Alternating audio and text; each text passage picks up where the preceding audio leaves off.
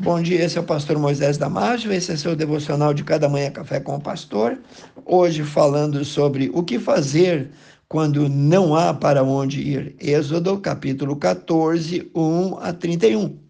O povo de Israel saiu do Egito depois de passar 430 anos na escravidão e iniciou a sua caminhada sob liderança de Moisés pelo deserto desconhecido em direção à terra prometida.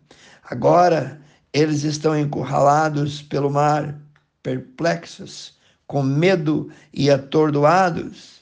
Israel está sendo perseguido e cercado pelos carros rápidos e leves do Faraó.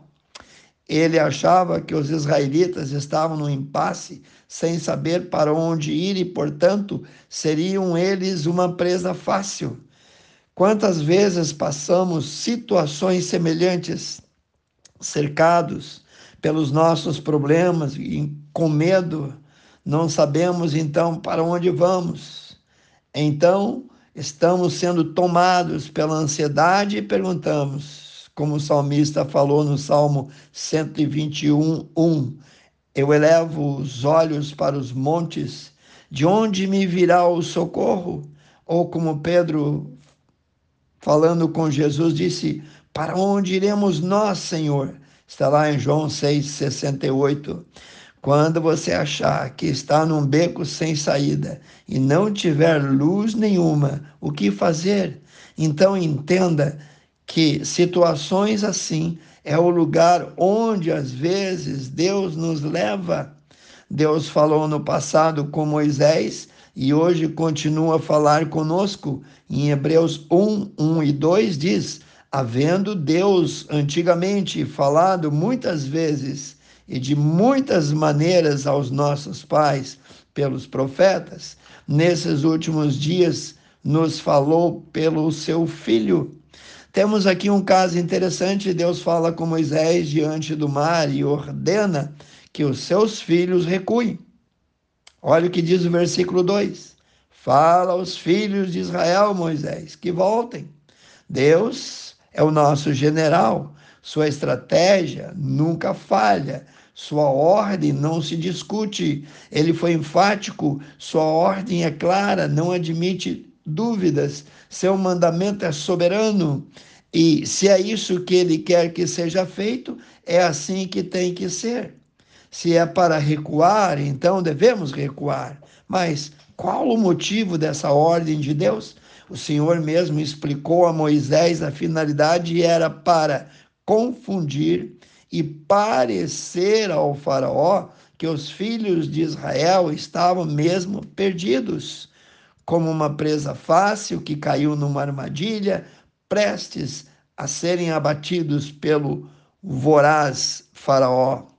Versículo 3 diz: Então Faraó dirá aos filhos de Israel: Eles estão emboscados na terra, o deserto os encerrou. Foi Deus quem criou o deserto, amigo. Deus conhecia as petulâncias de um rei mesquinho e covarde que se considera divino, que decidiu vingar-se e lutar até a morte contra Deus e contra o seu povo, puro engano. Às vezes parece que estamos mesmo encurralados. Temos a impressão que o próprio Deus nos colocou numa armadilha, atados, algemados, entregue aos nossos piores temores. Foi o entendimento de que haviam perdido uma proporção considerável da sua força de trabalho escravo que levou o Faraó e os egípcios a começarem uma perseguição implacável, cruel, para trazê-los de volta. O povo que fugia não tinha soldados treinados, apenas uma formação de homens sem experiência.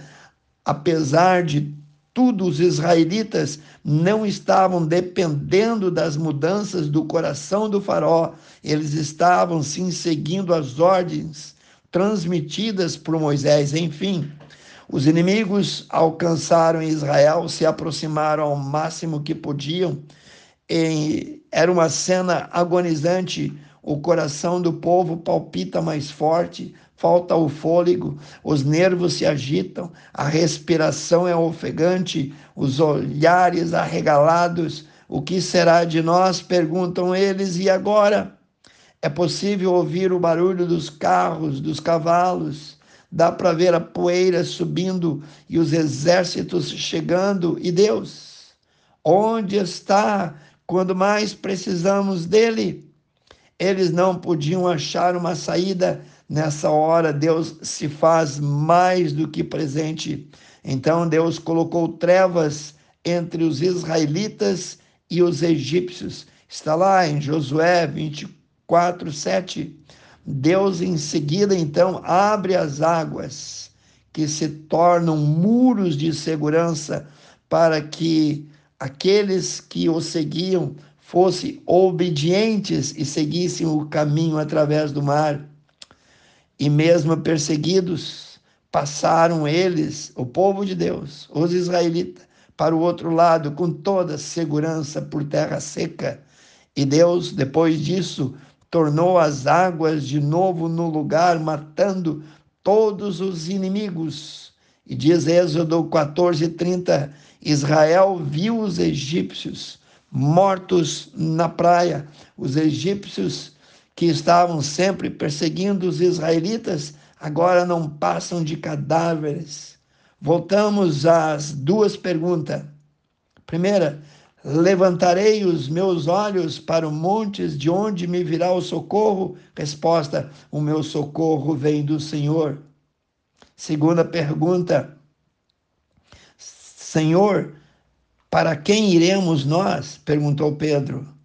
Resposta: Tu tens as palavras de vida eterna. Irmão, quando você sentir que não há mais luz no final do túnel, que todas as esperanças se foram.